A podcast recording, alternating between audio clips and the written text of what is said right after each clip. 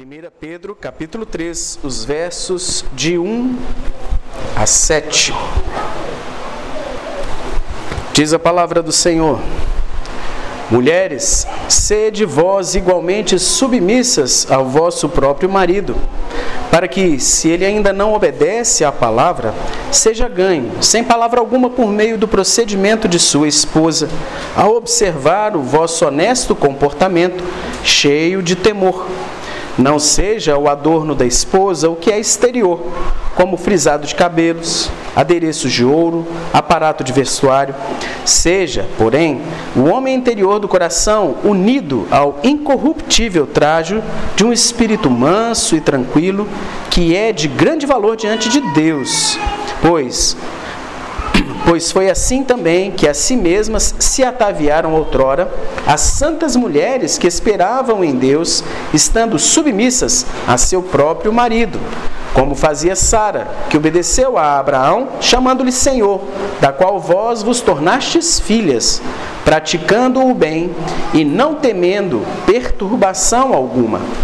Maridos, vós, igualmente, vivei a vida comum do lar com discernimento e tendo consideração para com a vossa mulher como parte mais frágil, tratai-a com dignidade, porque sois juntamente herdeiros da mesma graça de vida, para que não se interrompam as vossas orações. Até o verso de número 7. Oremos.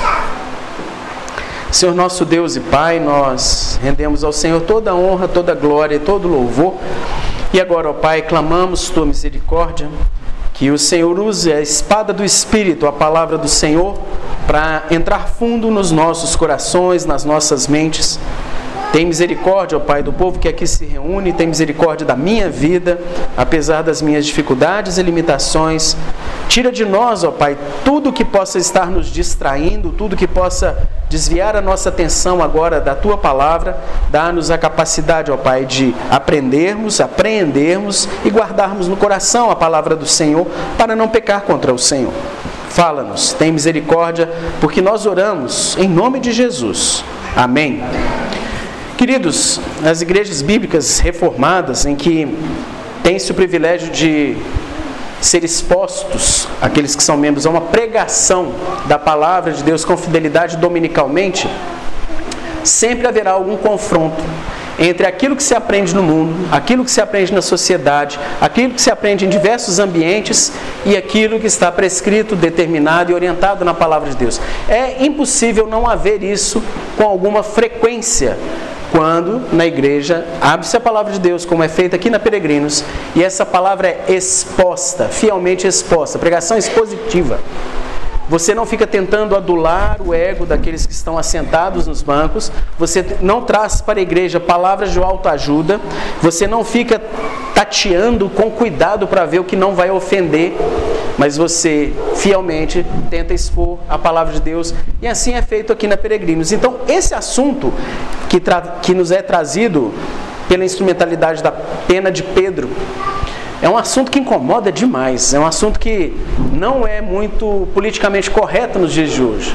É um assunto que causa até arrepio na maioria das pessoas e que contraria frontalmente o que você tem aprendido em todos esses veículos de comunicação, na academia, na escola, no trabalho, até na sua família muitas vezes, vai é uma é uma um pensamento, é uma ação, é uma postura que vai contra a maré, né? Contra a maré do pensamento secular.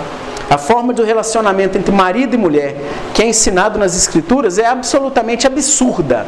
Ela é uma coisa assim ridícula aos olhos do mundo. Os termos que normalmente se usam quando nós vemos essas passagens que foram lidas durante toda a nossa liturgia é retrógrado, ultrapassado, machista, obtuso, que é esse o pensamento que o mundo tem acerca das funções e responsabilidades do marido e da esposa, que é a visão bíblica chamada complementarista. O que está se vendendo na nossa sociedade, no presente século, principalmente nos últimos 10 anos aí do nosso Brasil, né? com literatura, com, na escola, para os meninos e nas televisões, filmes, seriados, o que quer que seja, é uma visão igualitarista, em que a mulher é absolutamente igual ao homem, o homem é absolutamente igual à mulher em atributos, competências, capacidades, habilidades e responsabilidades. É a visão igualitarista. Não há diferença, todo mundo é igual, fazer tudo igual. Inclusive, se é tão igual assim, até a questão de gênero é relativizada. Vem a ideologia de gênero, que estão tentando até apagar, falar que não existe ideologia de gênero. Isso tem sido forçado e já está sendo cauterizado na mente de muitos cristãos. Isso tem entrado, inclusive, na igreja movimentos feministas que estão entrando de forma impactante nas igrejas, nos arraiais presbiterianos, inclusive. Estão surgindo lideranças femininas que defendem a igualdade, o igualitarismo dentro da igreja. Agora eu te convido a ouvir as instruções da palavra de Deus, tanto as esposas ou futuras esposas, quanto os maridos ou futuros maridos, para que possamos entender o que é que Deus prescreve, o que é que Deus orienta, quais são os preceitos e as ordenanças do Senhor nesses, nesta área do relacionamento marital, conjugal e do papel do marido, da mulher, das esposas, dos esposos. Obedecendo essas instruções, haveremos de experimentar a provisão do Senhor, o sustento e o amparo do Senhor. Não é que os problemas vão acabar, mas é que eles serão significativamente minimizados, pelo menos dentro do lar. Do lado de fora, muitas vezes vamos comprar até briga, né? vamos incomodar alguns, até dentro da igreja, da igreja que eu falo da denominação. Mas antes importa obedecer a Deus, que aos homens. E vale a pena o temor de Deus e não o temor dos homens, e é isso que nós somos exortados a fazer. Como os irmãos já têm acompanhado, nós faremos a pregação sequenciada, verso a verso, palavra a palavra, e será essa as aplicações eu farei durante a própria exposição. Então, 1 Pedro capítulo 3, os versos 1 e 2, que se inicia: Mulheres, Sede vós igualmente submissas a vosso próprio marido, para que, se ele ainda não obedece à palavra, seja ganho sem palavra alguma por meio do procedimento de sua esposa, ao observar o vosso honesto comportamento cheio de, tom, cheio de temor. Então, o assunto deste primeiro versículo é extremamente indigesto, que trata da submissão das mulheres aos homens, ou submissão das esposas aos maridos, né, dessa forma objetivamente bíblica, né? Não significa que as mulheres, em geral, são submissas aos outros homens que não sejam os seus esposos. Mas aqui está tratando da esposa que se submete ao seu marido. A nossa tendência é pensar que essa dificuldade que tem né, de se colocar o termo submissão, de falar que a esposa deve se submeter ao marido, é uma coisa moderna. É uma coisa que é uma revolta recente, mas de fato não é. Se você ver a história da humanidade, principalmente a história revelacional, nós perceberemos que essa dificuldade sempre houve, desde a queda. É um traço que existe do homem de se acomodar, de não querer conduzir, não querer liderar, não querer ser o cabeça, e da mulher de querer tomar a frente, não querer se submeter, querer conduzir, querer ser a liderança do casal. Isso vem lá de Gênesis, desde a criação do mundo, quando o homem e a mulher desobedeceram a palavra de Deus. Abra, por favor, Gênesis, deixa o dedinho marcando Pedro. E vamos lá para Gênesis capítulo 3.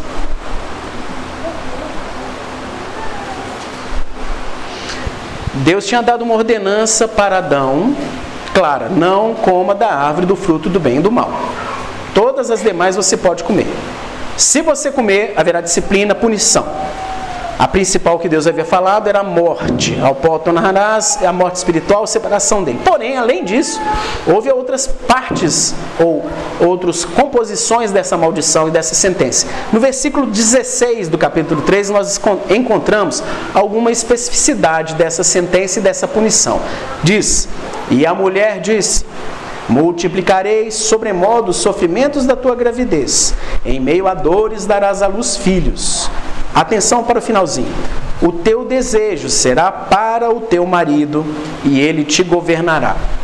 A tradução para a nossa Bíblia, que a maioria de nós usamos, revista e atualizada, ela é um pouquinho imprecisa, no sentido de não trazer a nós com, com tanta clareza o que significa esse termo. O teu desejo será para o teu marido. No hebraico, né, a partícula ale, que significa ir de, de encontro a, no sentido de, de, de contraposição, de confrontação, ir contra. Esse que é o para que está traduzido aí. Se você pegar a mesma partícula no capítulo 4, abra por favor um pouquinho mais na frente, versículo 8, é a mesma partícula, é o mesmo sentido, que numa forma está traduzida para e na outra forma está traduzido mais claramente. O capítulo 4, versículo 8, que fala depois da, do assassinato, ou fala no assassinato, né? Nosso abre em Pedro, que fala contra é, Caim levantou-se contra Abel. Então, essa tradução está mais clara do significado desse para. É contra, é ir em oposição. E quando Deus coloca o teu desejo será contra o teu marido, isso é parte de uma punição e com isso haveremos de lidar agora depois dessa queda, da opção que Adão e Eva fizeram. Essa é a realidade de todos nós. O homem tendendo a comodidade, a preguiça, a não querer realmente assumir muitas vezes a liderança e a mulher querendo ir contra essa situação.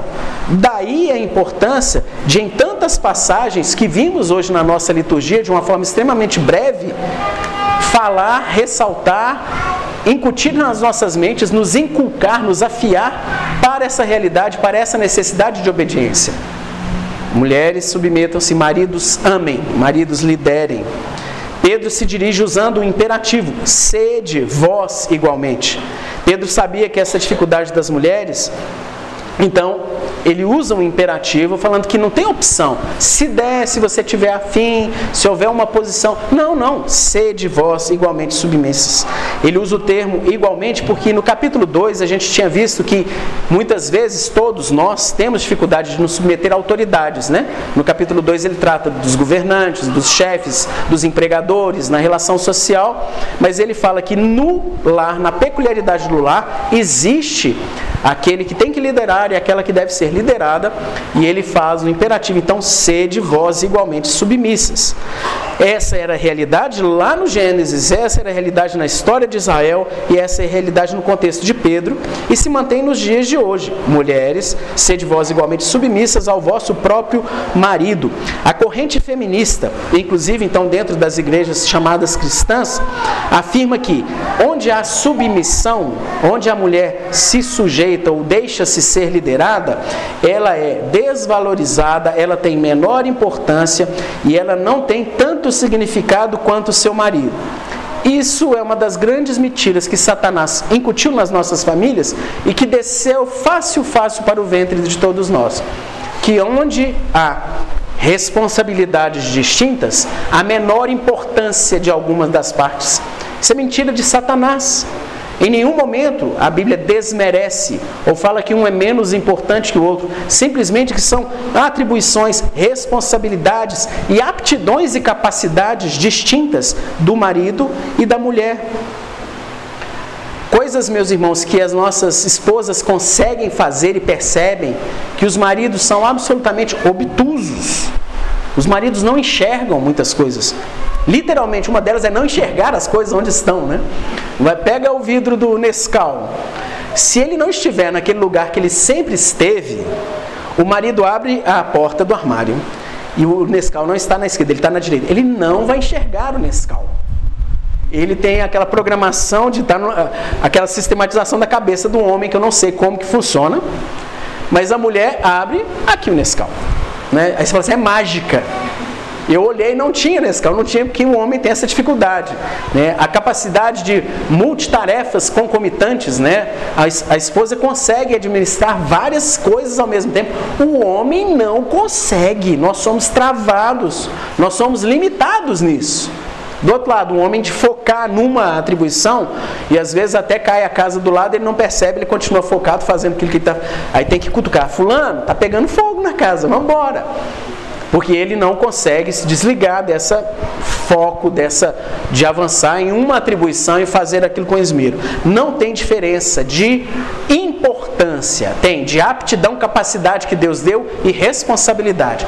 Uma ilustração que eu gosto muito da minha área médica, mostrando como que é uma, é uma falácia de Satanás essa coisa de que quem se submete a alguém ou quem deixa-se ser liderado é menos importante. Cirurgia cardíaca ok? Alguém aqui infartou e foram várias as áreas de acometimento nas coronárias do coração. Não vai dar para colocar stent, stent que é um aparelhinho que você põe pelas artérias, né? Vai ter que abrir o tórax, tirar o coração para fora e fazer as pontes de safena ou o que quer que seja o tipo de ponte que vai ser feita. Existe um profissional que vai estar participando do ato cirúrgico que é o cirurgião cardiovascular. Ele vai conduzir todos os atos, todos os momentos. Ele vai falar, ó, abre isso, fecha aquilo, vamos lá, não sei o que e tal. Ele vai ser o que vai estar conduzindo e é o que aparece mais. Né? Filmes de, de ação aí, quem aparece é cirurgião tal. Só que tem outro cidadão, um médico ou médica, que é escondidinho, ninguém vê. Chama-se anestesista. Fica escondido, literalmente escondido atrás de um biombo, que é uma, uma proteçãozinha assim, inclusive para isolá-lo do campo operatório. Ele controla pouca coisa, simplesmente oxigenação, ventilação, pressão arterial, níveis de glicose do cara, sódio, potássio, só isso, tudo. Quem controla é o anestesista. Quem aparece? O cirurgião. Quem está conduzindo? O cirurgião. O que, que o outro faz? Dá todo o suporte à estrutura e coordena tudo que viabiliza a cirurgia que está sendo feita. Quem é mais importante? Não tem, gente. Cirurgião anestesiar e o anestesista operar. O que, que vai dar? Catástrofe. Vai morrer o paciente. O que, que tem acontecido nos nossos casamentos? Estamos querendo ajudar Deus. Ele fez as coisas, atribuições distintas, capacidades distintas, responsabilidades distintas, importância igual, igualmente importantes. Só que alguém lidera, alguém é liderado. E a nossa sociedade está querendo trocar, desvirtuar, confundir, falar que isso não existe. Então, a gente não pode engolir e a gente não pode se deixar levar por essa visão igualitarista que a nossa sociedade tem vendido como se isso fosse uma coisa mais piedosa, como se a igreja, com seu pensamento avançado, sabe que todos são iguais. Não são, são distintos. Não é que um é mais importante que o outro, mas que nós não precisamos ajudar a Deus nas coisas que Ele estabeleceu. Nós temos que buscar nele forças, capacidades para seguirmos aquele que, aquilo que Ele determinou e que Ele prescreveu. Uma palavra de ânimo está imediatamente associada a essa determinação que Pedro dá, né? Ele fala assim com as esposas: para que se o seu marido, se ele ainda não obedece à palavra, seja ganho, sem palavra alguma, por meio do procedimento de sua esposa, ao observar o vosso honesto comportamento cheio de temor. Caso uma mulher já estivesse casada, ela se converteu e o marido ainda não tivesse convertido, isso era algo que acontecia com uma relativa frequência, não era raro. Pedro dá uma palavra de consolo, falando assim: ó, esse comportamento de você se submeter, de você continuar com essa piedade de vida, é um instrumento útil nas mãos de Deus para viabilizar, inclusive, a conversão do seu marido, propiciar isso. Uma observação importante, né, gente? Isso é orientação para os casados, tá? Então, o casal tinha se casado, uma das partes se converte. Isso não vale para corte, isso não vale para namoro descobriu que é ímpio ou que é ímpia, que não é crente ainda, e às vezes na corte, no namoro cristão se descobre isso, acaba a relação, vira amigo, simplesmente assim, sem qualquer perspectiva de casamento, e continua conversando, evangelizando e trazendo para a igreja, ou convidando, ou falando para ir para a igreja, mas acaba com a relação se uma das partes descobre que a outra é ímpia, que a outra é incrédula. Agora, se já estava casado e descobre, ou se já estava casado, uma parte se converte, outra não, continuem casados e essa orientação para as esposas é maravilhosa. Não podemos menosprezar o impacto que esse testemunho de um crente fiel tem na vida daqueles que o cercam, em especial de um marido ímpio, de um marido que ainda não é crente. Essa verdade enfatizada por Pedro serve de estímulo, de encorajamento para que aquelas irmãs que têm os maridos incrédulos, os quais normalmente não facilitam em nada a obediência dessa ordem de serem submissas, Querida, se você tem dificuldade para se submeter ao seu marido que é crente, imagina se submeter a um marido que não é crente. É difícil. E essa palavra que Pedro dá é de ânimo, é de encorajamento, é de tranquilização, é de fortalecimento para que as irmãs, mesmo que sejam casadas com pessoas não crentes, continuem sendo submissas que elas perseverem no seu testemunho. É muito importante ressaltar que esse termo seja ganho significa então que ele vai ser impactado e muitas vezes desarmado para ouvir as boas novas de salvação.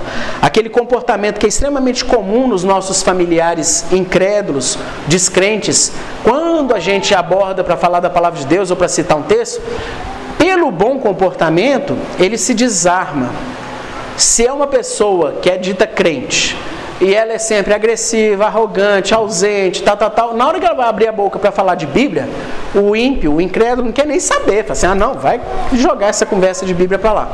Se a pessoa tem esse comportamento de obediência, de presença, muitas vezes desarma e permite que a pessoa ouça a palavra de Deus. Lembrando né, que Romanos 10, 17 fala: a fé vem pela pregação, e a pregação pela palavra de Cristo. Ok? Isso aqui não é uma fórmula mágica de converter marido incrédulo, não. Mas é uma constatação, uma realidade que Pedro coloca aqui. É um instrumento que ajuda a arar a terra, a fofar a terra, para que a semente do evangelho possa cair nessa terra. Vá para o versículo 3 agora. 1 Pedro 3,3. Não seja o adorno da esposa o que é exterior, como frisado de cabelos, adereços de ouro, aparato de vestuário. Seja, porém, o homem interior do coração, unido ao incorruptível trajo de um espírito manso e tranquilo, que é de grande valor diante de Deus. Então é muito agradável para os maridos quando as esposas se arrumam, quando elas se vestem bem, quando elas se cuidam. Façam isso. Isso não é condenável. Isso é bom, isso é bom para o relacionamento. O marido gosta, né? Principalmente quando o marido é feio e a esposa é bonita. Se andar, é minha assim. Viu como é que Deus é bom? Isso é muito bom, que as mulheres não, não desmereçam o cuidado com a aparência, né? o zelo com a aparência, a higiene e tudo mais. Agora, o texto chama a atenção para um ornamento ou uma decoração um atrativo que é muito mais importante do que esse que eu citei. Espírito manso e tranquilo, de grande valor diante de Deus. Esse atrativo que as esposas deveriam mais gastar tempo, investimento, energias para trabalhar neste atrativo, neste ornamento a mansidão, a longanimidade, a paz, o domínio próprio são partes do fruto do Espírito, que deve ser cultivado e nutrido pela oração, meditação, estudo da palavra. Para evidenciar este, este ornamento, esse aparato, em primeiro lugar, tem que ser crente. A mulher tem que ter tido encontro com o Senhor Jesus o Evangelho já sido pregado e ela se arrependido dos seus pecados, alcançada pela graça. Com o Espírito Santo é possível então, irmãs, vocês desenvolverem este aparato, este ornamento. E o mais interessante, mesmo que você fique viúva, o ornamento não é para o marido exclusivamente, ele é para Deus. Isso que é o mais legal, porque esse ornamento é de grande valor diante de Deus. Deus te valorizará, te recompensará e perceberá em você a beleza que Ele requer. Isso é muito interessante. Você tem investido tempo na sua vida para o desenvolvimento deste ornamento, deste aparato, que tem tudo a ver com o fruto do Espírito: amor, alegria, paz, longanimidade, benignidade, mansidão, domínio próprio. É verdade que a correria diária tantas responsabilidades que as irmãs têm, tanto dentro de casa quanto às vezes fora de casa, a correria do dia a dia às vezes fica difícil, mas a responsabilidade continua existindo. Organize-se, programe-se, reserve um tempo para este desenvolvimento deste ornamento. Você tem que se adornar espiritualmente. O marido vai ser beneficiado, vai ser uma bênção para o casal, mas principalmente adornando-se para o Senhor Deus. É muito importante ressaltar que este adorno, ou este atrativo, diferente dos demais de cabelo, de aparência, ele tem duas peculiaridades. A primeira, ele é um ornamento, ele é um, um, é, um atrativo que é interior, Pedro fala. Diferente de uma aparência estética, que causa às vezes até um primeiro impacto, né? Você vê uma pessoa, poxa, como é bonita, e passa, rapidamente isso passa. Mesmo distância você consegue perceber se a pessoa está bem vestida ou não. Este adorno que Pedro está falando, ele valoriza algo que está ligado ao coração, ao homem interior. O termo homem aí não é de masculinidade, né? É, é, da, é o que está lá, do, tem o velho homem e tem o novo homem, na mulher também. Então é o novo homem, o homem do coração que é evidenciado então se está bonito ou não, se está bem tratado ou não, pela convivência, pelas palavras, pelo comportamento, pelas ações e reações que a esposa vai ter no dia a dia e na intimidade. Não é uma relação de superficialidade, é uma relação profunda que em que o novo homem começa a ser exteriorizado. Esse ornamento que está lá no fundo começa a ser evidenciado pelo contato. Não basta só olhar, tem que conhecer. E a segunda característica desse adorno é que ele é incorruptível, ou seja, ele não se desgasta, ele não se deteriora. Pode passar o tempo que for, que ele continua firme, brilhando, mais e mais bonito se ele é trabalhado. É muito triste a gente ver que nos nossos dias é um crescente o número de mulheres que estão absolutamente desesperadas para manter a carinha de menininha, para manter o corpinho de menininha. E muitas vezes é o desespero de não aceitar mesmo a idade, não aceitar. Não tem problema nenhum fazer atividade física, olhar a questão da estética, isso é muito bom. Agora, o desespero, você não aceitar, entrar em parafuso porque a idade está chegando, isso é que é o errado. Não pode. Então, essa fundamentação, que é a base da maioria dos casamentos das pessoas que nos cercam, até mesmo em algumas igrejas, que é a questão da aparência física, está fadada ao fracasso. Porque o tempo vai chegar para ele, o tempo vai chegar para ela, virão flacidez, rugas, a falta de aptidão física para o desempenho de várias funções, até mesmo para fazer os exercícios que deviam fazer, cansaço, osteoporose, por aí vai, gente, faz parte da nossa vida.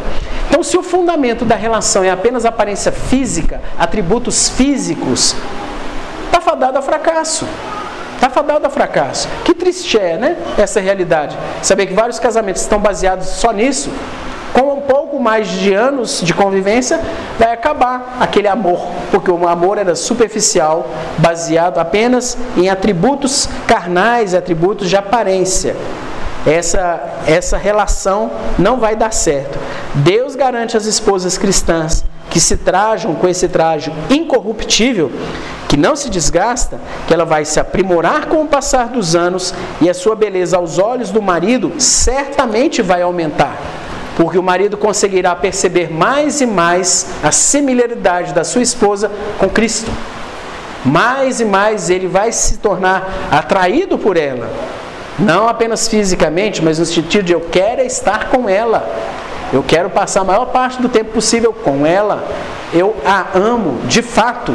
Não apenas de aparência, mas de fato, com as suas dificuldades, com as suas limitações, mas mais e mais, quanto mais e mais parece com o Senhor Jesus, maior é o desejo de estar junto. Essa é uma bênção que é garantida. Efésios capítulo 4, versículo 22 e 24 diz assim, eu vou ler para os irmãos no sentido de que, quanto ao trato do passado, vos despojeis a tirar né, da roupa do velho homem, que se corrompe segundo as concupiscências do engano, e vos renoveis no espírito do vosso entendimento, vos revistais do novo homem criado segundo Deus, em justiça, retidão, procedentes da verdade. Então, ainda que o cônjuge não seja crente, lembre-se que o objetivo primordial que você tem é agradar a Deus. E Pedro ressalta então que essas virtudes são de grande valor diante dele. Porém, saiba que, sendo ele crente ou não, isso vai impactar positivamente o seu casamento, minha irmã.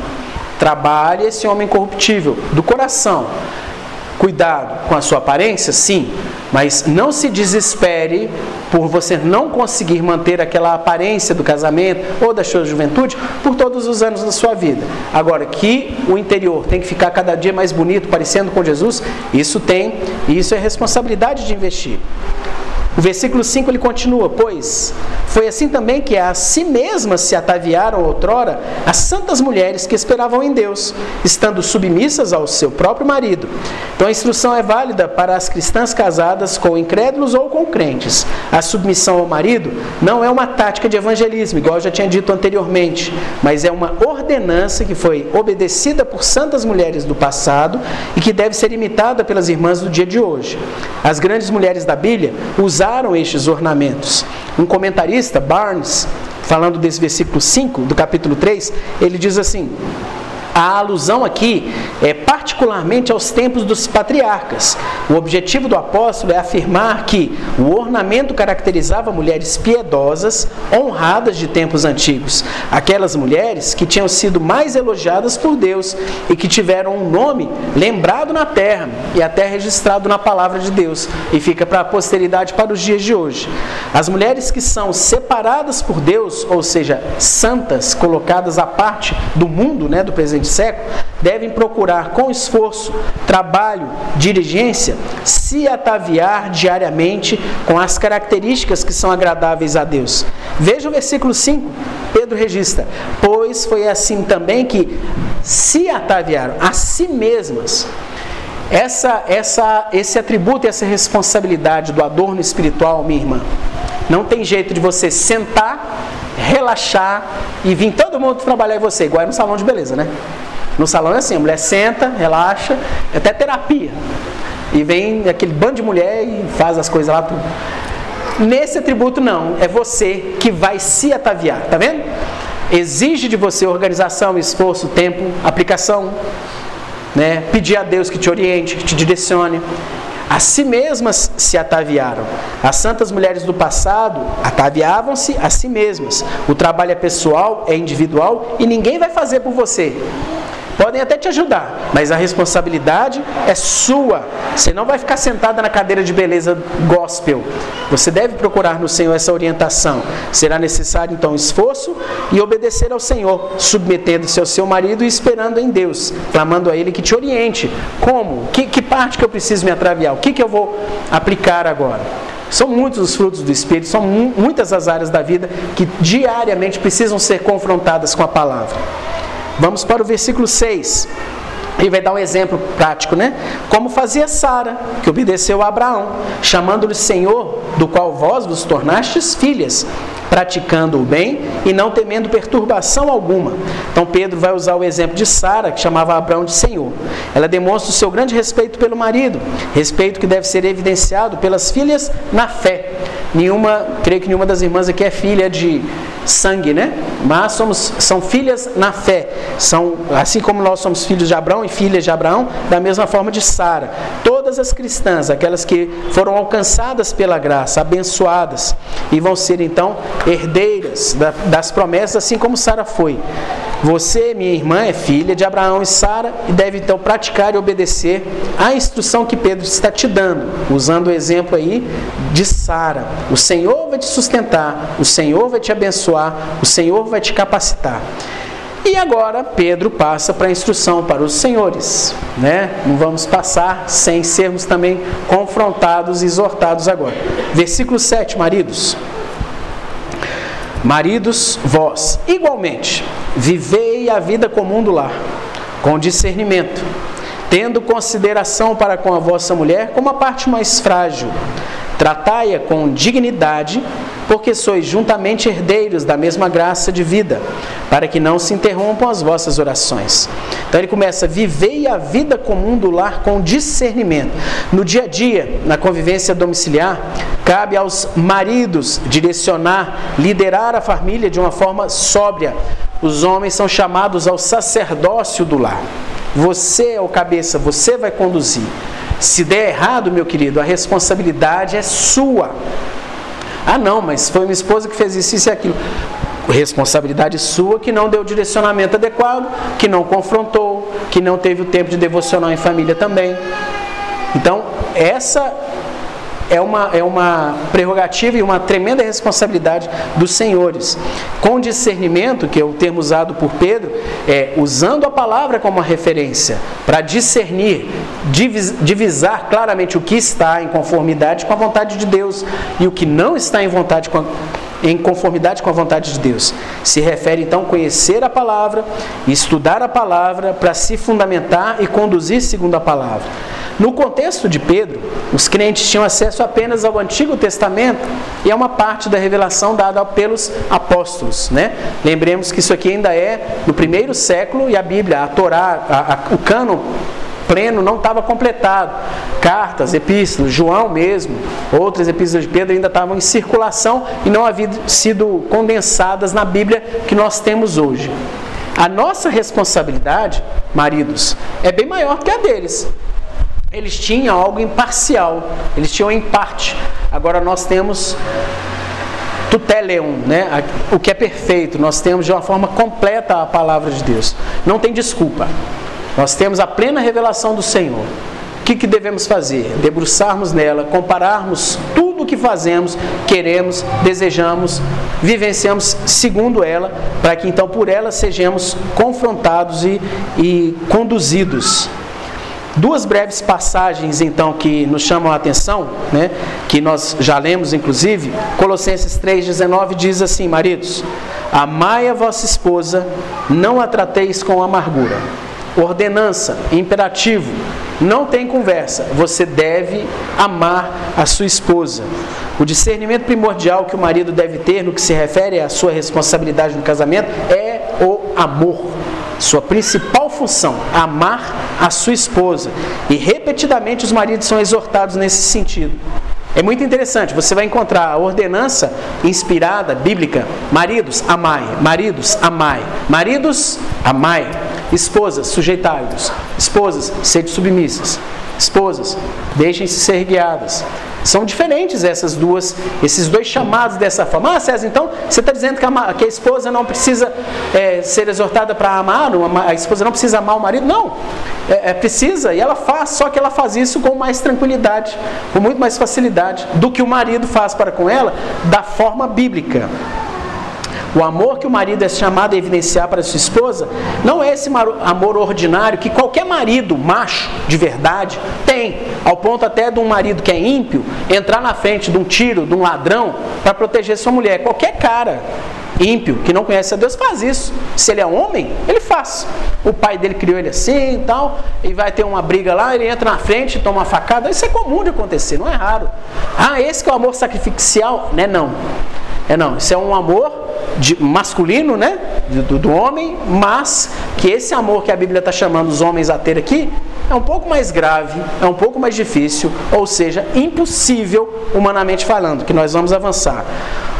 O ponto é o seguinte: com o passar do tempo, a beleza da sua esposa vai deteriorar com o passar do tempo, isso já nos primeiros anos de casamento, alguns defeitos, algumas dificuldades, algumas limitações, algumas áreas de pecado que você não conhecia na corte antes de desposá-la, vão ficando evidentes, vão tendo que ser trabalhadas, vão ficando mais e mais claras, e ainda assim não tem dessa, ah, descobri que eu tenho incompatibilidade, vou divorciar e partir para outra. Não, maridão, não tem dessa não. Você vai amar a sua esposa, apesar de ela ter essa dificuldade, ela ter esse problema, ela não ser tão bonita quanto era antes. É um amor perene, é um amor sempre deve estar na sua responsabilidade a condução do casamento e amar a sua esposa independente do que acontecer. O conselho absolutamente errado que a nossa sociedade nos dá é começou a ficar ruim, não está legal, perdeu a paixão, parte para outra é o Satanás falando através de parentes nossos, de amigos nossos, de conhecidos, de colegas de trabalho, da televisão, de filmes, de séries. Satanás falando. Divórcio, queridos, não agrada a Deus. Existem possibilidades de divórcio? Sim. Mas ainda assim o ideal é restauração e o perdão, no caso de adultério, ou de que aquele que era ímpio, que é incrédulo do casamento, obstinadamente não querer mais ficar no casamento, e é isso, tá? Essas duas possibilidades únicas não agradam a Deus. O ideal é que se mantenha o casamento ainda assim. Agora, maridos cristãos, a sua responsabilidade é o amor. Mas avança ainda mais, o troço não vai amenizar. Efésios 5, 22, ó, Efésios 5, 25, abra lá, por favor. Esse é o padrão. Esse é o modelo do amor. Não apenas o amor macho, o amor que qualquer descrente aí que for um pouquinho, que tiver a testosterona calibrada, vai fazer. Tomar um tiro, tomar uma facada, isso qualquer homem faz. Se é homem, faz. Não tem nada de espiritualidade nisso, não. Não é um defeito, é um atributo masculino, mas que os ímpios têm. Agora, o marido crente é complicado.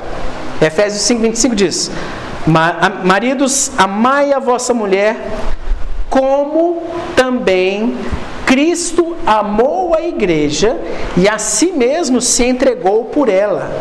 O marido cristão, então, deve amar a sua esposa como Cristo amou a igreja. Pergunta: O que que você, homem mulher, crentes, igreja, peregrinos, o que que você fez de bom, de mérito, de atributo para merecer o amor de Cristo por você? Nada. O amor de Cristo para com você foi imerecido. O amor de Cristo para com você é incondicional. É amor, é graça. Você não tem nada que mereça o amor de Cristo. Você não tem atributos que faça por merecer o amor de Cristo. Maridão, está entendendo a sua responsabilidade? É esse o amor para com a sua esposa? Não merece é difícil, tem pecados, tem problemas. Ah, sim, amará ela do mesmo jeito, porque o amor é incondicional. O amor do marido para com a sua esposa é do amor de Cristo para com a sua igreja. Irmão, isso é impossível de você obedecer se não for pela graça de Deus. O homem não vai querer obedecer isso, não vai. A mulher não reconhece, a mulher começa a ter uma dificuldade, ou é um pecado que ela não abre mão, então continuará amando, meu querido, porque é esse o amor que Cristo tem pela sua igreja incondicional.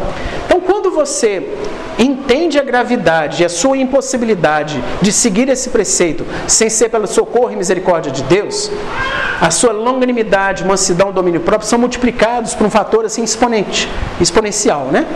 a, a sua tranquilidade diante das dificuldades que possam acontecer. Ah, chegou do trabalho, ainda não estava com a comida pronta porque teve isso ou aquilo. Você não vai se estressar, você não vai ficar chateado, você não vai apelar. Alguma coisa que não está funcionando como você queria, ou você não tem algum reconhecimento de algo que você fez, você vai ficar tranquilo. Por quê? O amor é incondicional. E isso não é o fator que vai te fazer amar ou não a sua esposa. É um amor incondicional que você diariamente tem que orar. Senhor, me dá o amor para com a minha esposa, como Cristo teve para com a igreja. Você já orou isso? Você já pediu a Deus esse tipo de amor alguma vez? Então é algo que é nossa responsabilidade. E Pedro vai fechando aí. Tendo consideração para com a vossa mulher como a parte mais frágil. E aqui é um quebra de um paradigma. Nós vamos fazer uma exegese para interpretar adequadamente esse texto. No grego, o termo time, que é consideração, significa honra, colocar no lugar elevado, dar destaque. Isso é a consideração do texto que Pedro está falando aqui.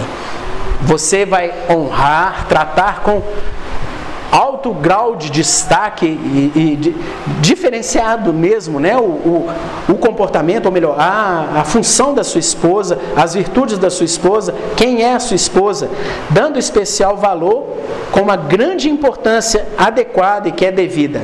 E o termo que foi traduzido no português, parte mais frágil, que é skeos, athenes, significa algo de extremo valor, muito precioso. Usava-se para vasos de cristal, aquelas coisas que naquele tempo não tinha tanto, né? Pedras preciosas, coisas finas e delicadas, porém com valor assim, maior que de uma casa aquele, aquele ornamento, aquela coisa que era tão difícil de se obter, tão delicada, porém tão valorosa. Isso era frágil, parte mais frágil. Não tem nada de menor valor, de ser fraca, de não prestar para nada. Não. É honrada, extremamente valorizada. Isso é consideração como parte mais frágil. É isso que Pedro está falando. Você deve reconhecer o valor da sua esposa, ressaltar seus atributos, as suas virtudes, as suas qualidades. E não apenas reconhecer isso como externar, elogiar, falar, demonstrar, não só verbalmente, como fazendo aqueles carinhos de um presentinho, um passeio, um jantar, que elas amam isso e você deve fazer esse tipo de carinho para com elas também falar, verbalizar, falar com seus filhos, fazer declaração de amor no Facebook, beleza, pode fazer também. Mas, consistentemente, você ressalte os atributos e as virtudes. E varões, irmãos, nunca fale mal da sua esposa. Não permita que falem mal da sua esposa. Nunca deixe se levar naquela rodinha de escarnecedores do seu serviço, do seu trabalho da academia, quando todo mundo está metendo a língua na esposa, falando mal, falando e, e as piadinhas, e você chegar no meio e falar assim: a minha não. A minha não. A minha sim, assim, é, que isso, cara? E você vai começar a espantar os bolinhos de escarnecimento, pelo menos contra, com relação às às mulheres, né? Porque você chega, acabou a graça. É, lá vem o cara que não fala mal da mulher. Sim, sou esse, sou eu mesmo. A minha esposa não. Não vamos falar mal dela, não. De forma alguma. Muitas mulheres então procederam virtuosamente, diz o sábio em Provérbios 31, 29. Porém, a tu a todas sobrepujas. É esse tipo de comentário que você deve fazer da sua mulher. Reconhecer os atributos. Está difícil de ver? Ore, peça a Deus que abra os seus olhos espiritualmente para que você reconheça as virtudes, atributos, dons, qualidades, talentos e que você as reconheça. Igual o provérbio você possa falar. Muitas mulheres procedem assim, virtuosamente, porém, tu a todas sobrepujas. Honre a sua esposa então com as palavras, reconheça suas boas ações, reconheça suas virtudes, louve a Deus pela vida dela na sua vida. Tratai com dignidade, porque sois juntamente herdeiros da mesma graça. Pedro vai complementando, tá vendo? Então ele falou para honrar, valorizar, colocar em destaque, porém ele fala: tratai com dignidade, porque sois juntamente herdeiros da mesma graça de vida. Pedro esclarece então, definitivamente, que não há diferença de importância aos olhos de Deus para com o marido e para com a esposa. Ambos são irmãos em Cristo. Ambos foram pela graça alcançados e ambos são filhos do Senhor. Ambos foram adotados, nenhum é mais importante do que o outro. E Pedro acaba com essa falácia das feministas e de outros aí que dizem que se há diferença de responsabilidade, um é menos importante, um é menos valorizado que o outro. Não é assim. A palavra deixa muito clara. Ambos são herdeiros, ambos foram tirados do império das trevas e transportados para o reino do Filho do amor de Deus. Marido e esposa têm responsabilidades e atributos diferentes, mas igualmente importantes diante do Senhor. E concluindo, queridos, Pedro fecha para que não se interrompam as vossas orações. É importante então lembrar que todas essas orientações ou ordenanças são humanamente impossíveis de serem obedecidas. Realmente são. Se você não buscar a Deus em oração, se você não clamar ao Senhor que te dê capacidade, aptidão, olhos abertos, percepção das áreas que você tem que melhorar, você não vai conseguir obedecer isso. Então, assim, em primeiro lugar, desencana, fica tranquilo. Você sozinho não vai fazer. Minha irmã, meu irmão. Ore pedindo que Deus te capacite para isso. Em você, sem chance. Agora, Pedro nem sequer exorta os irmãos a orar. Ele subentende que esse casal, sendo crente, já ora, já tem uma vida de oração. Ele sim subentende que o marido e a mulher têm vida de oração, mas ele dá uma advertência para o perigo de não obedecer às suas instruções e as consequências com problemas, com a dificuldade no relacionamento conjugal, principalmente na vida de oração. Quão difícil é, né? Um casal que teve algum atrito, teve algum desentendimento, de fazer a devocional os dois juntos, de pararem para meditarem juntos, de pararem para orar junto. É, é, é, é, chato, é desagradável isso, mas muito mais que isso, a palavra nos exorta que enquanto você continuar obstinado com algum pecado, Deus não atende às suas orações. Então, assim, você está em desobediência para com a sua esposa, você está em desobediência para com seu marido, desobediência às instruções de Pedro. Isso se chama pecado. Desobedecer é pecar. E você obstinadamente não vai abrir mão. Não, não vou, não vou fazer isso. Não, não vou, não vou, não vou. Você está em pecado diante de Deus. E você vai querer ter vida de oração? A palavra nos diz que Deus desvia os olhos, que Deus tapa os ouvidos, que não passa do teto a oração daquele que obstinadamente está em pecado e não se arrepende do seu pecado. A oração que você tem que fazer em primeiro lugar é de perdão, pedindo perdão a Deus e mudar seu comportamento. Passe a seguir as orientações de Pedro. Aí você vai restabelecer uma vida ordinária de oração com a sua esposa. Não deixe o dia passar, meu irmão, principalmente você que é o sacerdote, tem essa responsabilidade, sem ter um momento de oração com a sua esposa, tente chamá-la para orar. Chame, na hora de dormir, já está com a cama armada? Sim, mas tem um momento de oração. Minha irmã, você é a esposa de um marido ímpio, incrédulo. Ore por ele. Não passe um dia sem que você ore por ele. Pode ser que ele não queira orar com você, ou a sua esposa ainda incrédula, pode ser que ela não queira orar com você, mas ore por ela. Se aceitar orar junto, ótimo, melhor ainda. Então, queridos, que os maridos honrem, amem e nesse amor abnegado e sacrificial, coloquem as suas vidas em prol das suas esposas, do seu relacionamento, que as esposas sejam submissas aos seus maridos, uma submissão dócil, voluntária, clamando a Deus que te dê as capacidades e a força para se submeter de fato, e o casal então estará em obediência à prescrição do Senhor que cada um de vocês, maridos ou futuros maridos, esposas ou futuras esposas, busquem sempre em Deus a força para fazer isso. Busquem em Deus blindagem dos seus ouvidos e dos seus entendimentos para não entrar na pilha do mundo, não entrar na correnteza que o mundo leva, não entrar nos pensamentos do presente século de igualitarismo, de inferioridade, Rejeite isso, busque a palavra de Deus.